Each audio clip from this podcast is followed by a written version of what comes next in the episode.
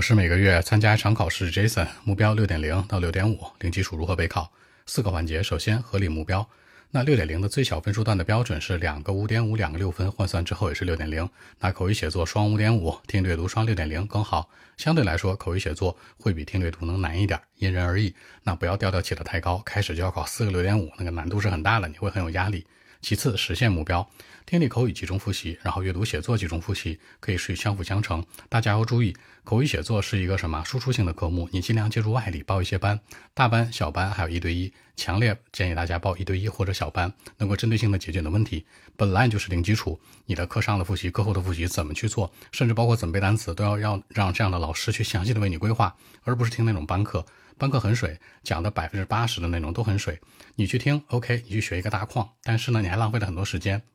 没有针对性的一个提升，所以说呢，它会浪费你的时间和热情，一定要切记，能报一对一就别报小班，能报小班别报大班，是这样的一个逻辑。实在不行，实在没有这样的基础和条件，你再报大班。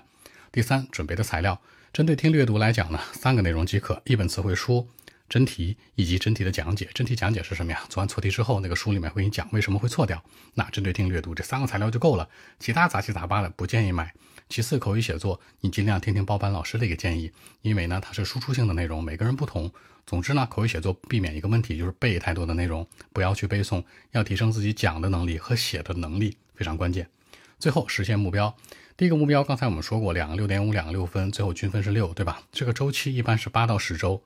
那作为一个设定周期，当你达到这个目标之后，你再去冲击的话，在这个基础之上再去巩固六周，可以尝试去考六点五，也就是说四个六点五或者两个六两六点五会更为稳妥。所以说呢，零基础如何备考呢？注意这四个环节：首先设定合理的目标；其次能够去适当的分开科目复习，包括记住外地报班；第三呢，准备基础材料，不要搞太多杂七杂八、七七八八的材料；最后实现一个阶段的目标之后再去冲击，会更为稳妥。微信 b 一七六九三九一零七。